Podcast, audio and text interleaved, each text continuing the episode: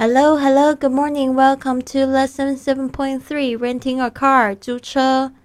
啊，今天我们有十句实用句，来跟我念一次。Number one, Where can I rent a car? Where can I rent a car? 我在哪里能够租车呢？Where can I rent a car? Two, I'd like to rent a compact car. I'd like to rent a compact car. 我想要租部小型车。I'd like to rent a compact car. Three. For how long?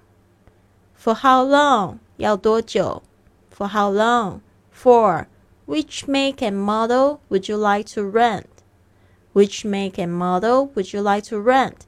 你要租哪一辆的车呢？Which make and model would you like to rent?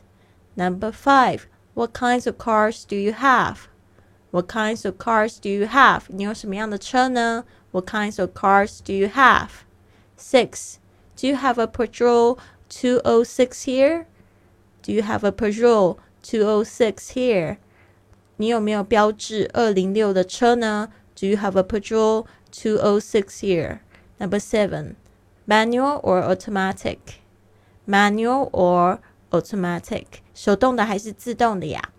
Manual or automatic? Number eight, may I see your international driving permit? May I see your international driving permit? 我可以看一下你的国际驾照吗？May I see your international driving permit? Nine. What is the rate for the car per day? What is the rate for the car per day? 一天的租金是多少呢？What is the rate for the car per day? Ten. How much is the daily rental? How much is the daily rental? 一天的租金是多少呢？How much is the daily rental?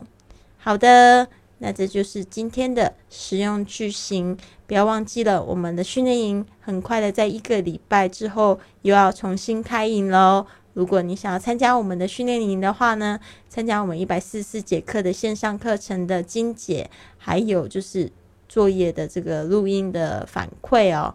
那不要错过了我们这一期的这个训练营啊！那可以到我的公众微信账号是“贵旅特”，贵是贵重的贵，旅行的旅，特别的特，上面回复“训练营”就可以知道报名的方式喽。